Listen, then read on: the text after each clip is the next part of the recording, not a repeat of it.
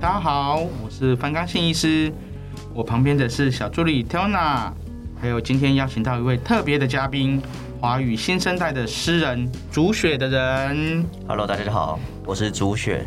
OK，今天的聚会实在是非常有趣啊！相信范医师的粉丝们可能还没有认识煮雪的人，但是我们会这样邀请，其实是因为范医师对于文学作品啊，平常的阅读，其实范医师也是很有兴趣的。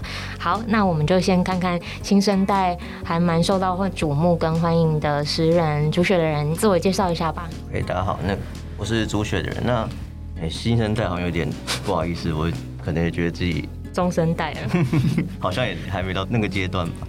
那我大概是从国中的时候开始写诗，那后来上大学也是认识一些朋友，然后包含 Tiona，然后我们就一起创办过一个诗刊，叫做好烫诗刊。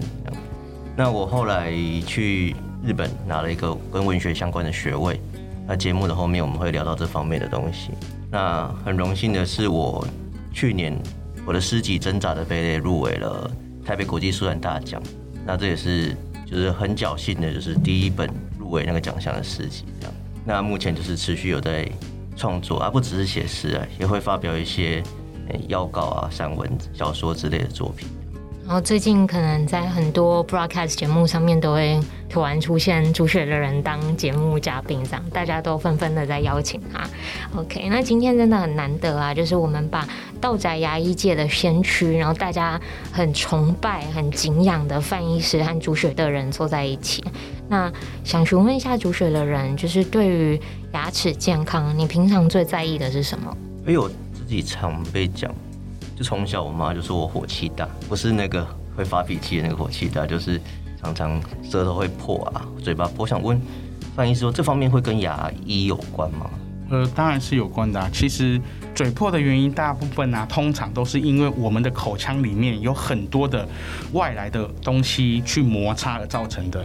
有可能是你可能有吃槟榔，或者是你可能有戴了活动假牙，或者是你本身的牙齿表面很尖锐，因为你长期磨耗造成牙齿的珐琅质磨耗了之后呢，它可能会锐角产生。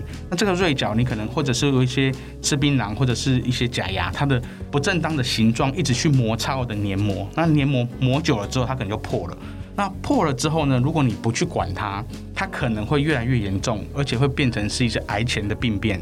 所以呢，如果你的嘴破持续了两个礼拜都没有好，那你可能。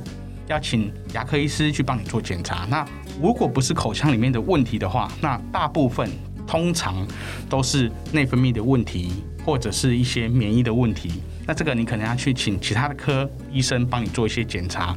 那有可能还要叫抽血做检查才知道。那当然，如果你的黏膜破了两个礼拜以上，你都不去处理它，它恶化越来越严重，有可能几个月之后呢，它就变成一些癌细胞的现象，就有可能会衍生出那。个口腔癌，所以这个部分大家一定要注意。所以嘴破算是小事，可是久了之后呢，可能它就变成一个癌症了，那就得不偿失。OK，那主选你的嘴破问题现在有得到一些就是解答吗？最近这几年比较好，但是就是小时候的时候比较蛮长的。但如果之后又发生的话，可能就是还是去看一下会比较好。嗯，好。那就是因为主雪的人，他是一个诗人，那也想要问问看翻译师，可能很多翻译师的粉丝都很好奇，翻译师平时有在阅读吗？有有没有什么喜欢的作品，或者是？其实我从小到大，我的国中导师、高中导师都是国文老师，所以我们对于国文的一些素养的部分呢，其实都蛮有钻研的，而且我在大学联考的时候，作文基本上快要是满积分。哇然后我的国文成绩是八十九分，当时是一百分嘛，那个那个年代，对，那我国文就在大概八十九分，所以其实也算蛮高的啦。所以我平常对于文学都有一些涉猎。那我最近最喜欢的一本就是叫做《挣扎的贝类》，大家一定要去看。好，OK。那其实，嗯，煮雪的人因为也难得上节目，所以我们也让翻译师的观众跟朋友们，就是粉丝们，可以一起听听看煮雪有没有做过什么跟牙齿有关的小事啊？就是看你有没有办法阅读一首给大家听听看，就是不一样的作品。我在挣扎杯里面有一首诗是叫《象牙牙齿的女人》，但是如果讲到跟牙齿有关的话，我会更喜欢我上一本诗集，小说诗集里面有一首诗，而且刚好跟牙科有关，因为它就叫《深山齿科》。那我后来想一想，我决定念比较旧的这一首《深山齿科》。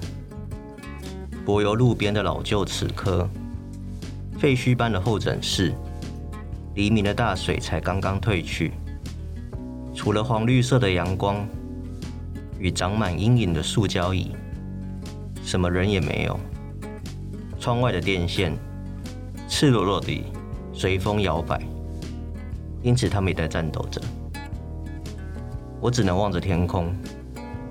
电力公司的人爬上梯子，胸口绣着深山的牙医卷起袖子，从我的嘴里拉出三公尺长的昆布。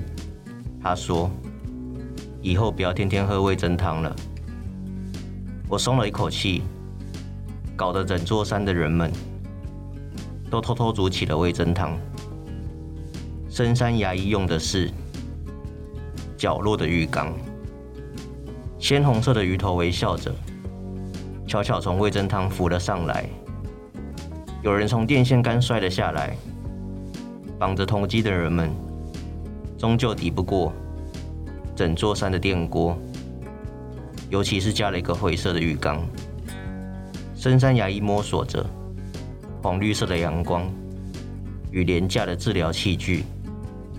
我第一次看到不用插电也不用电池的电钻，嗡嗡作响。OK，好，那其实刚刚我们听完，就是主雪的人念了他自己的作品哦，就是把那个深山里面的牙科，把它形容的很，我觉得很特别。那翻译师其实从专业的观点，刚刚有提到，就是像什么拉出三公尺的昆布这种意象，其实我觉得很有趣。然后又是你看到他说，就是他深深的呼了一口气。然后就那一口气让整个山上的人都闻到了，所以都开始煮味增汤了。嗯，那这个其实就是牙齿没有清洁干净吗？还是？对啊，没有错啊，因为我们的牙齿跟牙齿中间最容易藏污纳垢。但我们临床上有可能也会看到有些病人他吃完东西没有刷干净，然后塞到牙齿跟牙齿缝里面去，那个东西真的很多，我们一直拉出来，我就觉得那个很恐怖。他怎么可以呃忍受这样子的一个东西在他嘴巴里面？难怪大家都可以闻到他的一些异味，对啊。所以听完他的诗的意境，就可以知道说他其实寓意很深呐。那我们可能要用一些比较。有趣的画面啊，或者是思考一些比较特别的一个场景，去了解他的诗会比较好。那也可以让我们更加记忆深刻。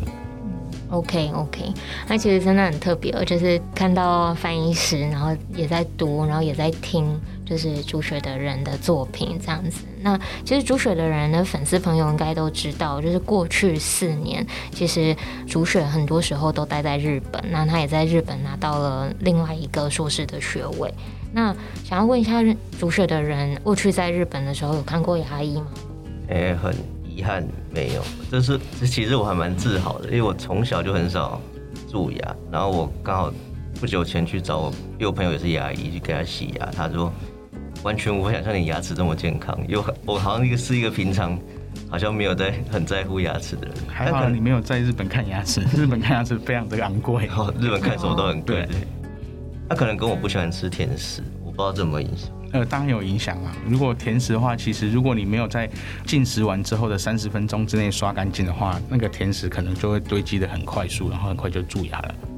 哎、欸，翻译师也想要问一下，就是您觉得日本现在的牙科牙医发展怎么样？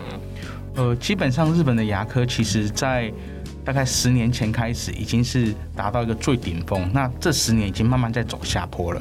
也就是说，像台湾，可能我在猜也是大概将近十年后，牙科也会开始走下坡，因为现在大学联考的牙医系已经算是在最顶尖的一个人才里面去保留这些一个最佳的一个技术。然后，但是呢，这样子的一个高人才也会导致说，这样子的牙科是一个饱和的一个产业了，所以呢，跟日本的牙科一样，就会慢慢的走下坡，因为大家都挤到这个牙科里面去了，所以我们的牙医未来其实也会跟日本一样，慢慢开始走下坡。那这样子走下坡的速度，我觉得应该也是在十年后。那现在日本呢，其实大家都不念牙科了，因为第一个他们的学费很高，第二个他们未来出来了之后呢，因为牙医师也很多，那他们的口腔保健也做得非常的好，所以基本上不太像我们一样，像我们可能。呃，以前战后潮的人，他们可能现在都六七十岁了，所以他们的牙齿很糟糕。可是现在的牙医师刚好可以看这些战后潮的一些病人，所以他们很糟糕的牙齿，我们刚好可以治疗。那费用上来说也会相对的赚取比较多。可是以我们这个年代，呃，我们民国八十二年左右健保开始开办，到现在已经二十几年了，将近快要三十年左右。那很多的年轻的小朋友，尤其像我们四十几岁的以下的小朋友。基本上牙齿都顾得非常非常好，龋齿率也不会那么的高。那未来牙医师想要在这些人的上面赚取到更多的一些费用的话，基本上是很难的。所以，呃，尤其是现在的牙科诊所又越开越大，然后店面也越来越豪华，那成本也相对高。所以要在病人身上获取足够的利益来说，其实是越来越不太可能的啦。所以我觉得会跟那个日本一样，会慢慢的走下坡了。哦，OK OK。我突然想到，就是去日本发现他们。整牙的风气其实没有很盛，矫正跟台湾对，跟台湾比起来，呃，其实日本人跟台湾人都很像，就是我们都是亚洲人，我们的虎牙通常会比较多，因为我们的牙齿排列不整齐，就跟我们的基因跟我们的牙齿大小都是有关系的。也就是说，你的牙齿比较大颗，你的地基、你的骨头不够大。那排不进去，就像你你在排队嘛，如果你只能排十个人，可是你十一个人排进去，你每个人就会侧身排才能够排得进去一样。所以我们的牙齿也排不进去的情况之下，就变成最后一颗长出来的虎牙就会往外面爆。那这样子对大家来说会觉得不太好看。可是这十几年来说，日本人觉得有一点小虎牙其实也蛮可爱的，他们也没愿意去做一些牙齿的矫正。那大概在台湾最近还是很多人会觉得说要做矫正比较能够清洁的干净，所以这个是基于健康的考量啊，所以台湾呢还是会愿意做矫正。可是其实，在十年之后，搞不好这个风气又改变了，大家都不愿意做矫正了，那这样子的病人量会越来越少，所以也会开始慢慢走下坡。所以不只是美观，其实健康上矫正也是很重要。对，没错。那大家都知道，范医师其实过去已经超过十年了，都在做道宅牙医服务。它其实是长照医疗的一个很重要的项目之一。那其实，嗯，日本是不是也很流行道宅医疗？呃，日本的道宅医疗其实早在三十年前左右就已经非常的盛行了，因为日本的幅员比台湾更广大，他们有一些乡下的地方可能没办法有这么多的常规的医生去乡下里面去看诊，所以他们的道宅医疗就是呃很盛行，就是服务了非常多的一些卧床的病患。那当然，在十几年前，台湾把这套学回来之后呢，也运用在我们的呃健保上面，所以很多的就是卧床的病患啊，只要他是重度身心障碍以上的病患，都可以申请免费的到宅牙医服务。那这十年来，我们也服务了蛮多的病患，让可以受惠家庭越来越多，让他在卧床的期间能够有正常的一个清洁、口腔清洁的一个照护。那相对的，日本来说呢，他们其实已经非常的完善了。那我们台湾要学习到他们这样子这么完善的制度，可能还要再十年，所以这条路还蛮漫长的。虽然已经经过了十年了，但是还有未来的十年，希望我们能够继续走下去。感觉我们好像都是在日本的十年之后，在持续在发展他们的。OK，哎、欸，煮雪，你以前在日本的时候，你有发现老人家特别多吗？就独居的老人？哦，真的很多啊，就是有一些他们像东京，其实每个区状况不同。那我东京住两个地方嘛，后来我搬到一个叫主力区的地方，因为它可能就是比较老旧的社区，那真的就是路上都是老人，你要看到年轻人都觉得哇，用日文讲就是梅斯拉西，就是很稀有的那种感觉.真的明显感觉到这个国家的人口是非常老化的状态。那你有观察过，就是他们老人家怎么去看医生吗？就是不管是牙科或者是其他科别，因为他们有可能会很难自己行动吧。而日本很神奇，是他们他们大医院好像没有台湾这么多，但是他们一般的小诊所也不会像台湾这么小，就是会议室是一种综合型的大型诊所那种感觉，就是可能三四层楼，然后几乎每就主要的科目都有这样子，所以老人可能就会主要是去那种地方，而不会像台湾说可能好像啊耳鼻喉科就只看耳鼻喉科。然后肠胃科只看肠胃科这样。哦，OK，那你自己呢？你身边的就是日本的朋友们，就是如果牙齿不舒服啊，牙周发炎那些，他们会怎么选择？对，我是没有问过这方面的问题，但是确实相较起来，台湾的牙科好像比日本多非常多。台湾的牙医诊所已经超过了那个 Seven Eleven 单一的品牌的一个家数了。当然，全部的便利商店加起来还是比较多，没有错啦。可是，就光 Seven Eleven 大概六千多家，我们牙医诊所已经七千多家，这件事情就已经是超越了 Seven 了。所以，呃，如果你在台北市，全台湾最密集、最密集的牙医诊所的地方是在台北市的大安区。大概不到五十公尺就有一家牙医诊所哦，好像每一个红红绿灯过后都会有另外一个诊所。呃，我们全台湾的牙医师大概是一万五千多个，将近一万六千人，但是我们的呃总人口数是两千三百多万，所以平均一个牙医师要看一千五百多个的病人。可是，在台北市的大安区，他的牙医师跟病患的比例是低于一比八百的，也就是说，他已经是低于一半的。牙医是应该看的人口，所以它是非常非常的密集的。然后，如果你在这个地方能够生存的下来，表示你真的是很厉害。就会有生存不下来的牙医，当然还是会有，就是慢慢的就被淘汰了。那他们要何去何从？呃，他们可能就跑到，呃，就像你在台北市买不起房子，你会跑到去新北市去买房子是一样的。所以，有的牙医师可能在台北市没办法去看诊，他们的薪水变得比较少的时候，他自然就会跑到其他的县市去看诊。OK，然后如果有一天。不知道全台诗人加起来有没有七千多，等于是一个诗人可以去。尤其写诗有个说法是，写诗的人比读诗的人多，这当然是有一种 调侃，是不是？对，调侃就是 就是很多人他写诗，但自己其实哦不读诗，不读诗这样子，所以。OK，好，那我们聊聊完了牙齿啊，还有日本牙科这些问题哦。那最后也想要问一下范医师，就是会不会建议像竹雪这样子算年轻的嗯小朋友，也可能大学毕业甚至更年轻就到日本去留个学发展一下？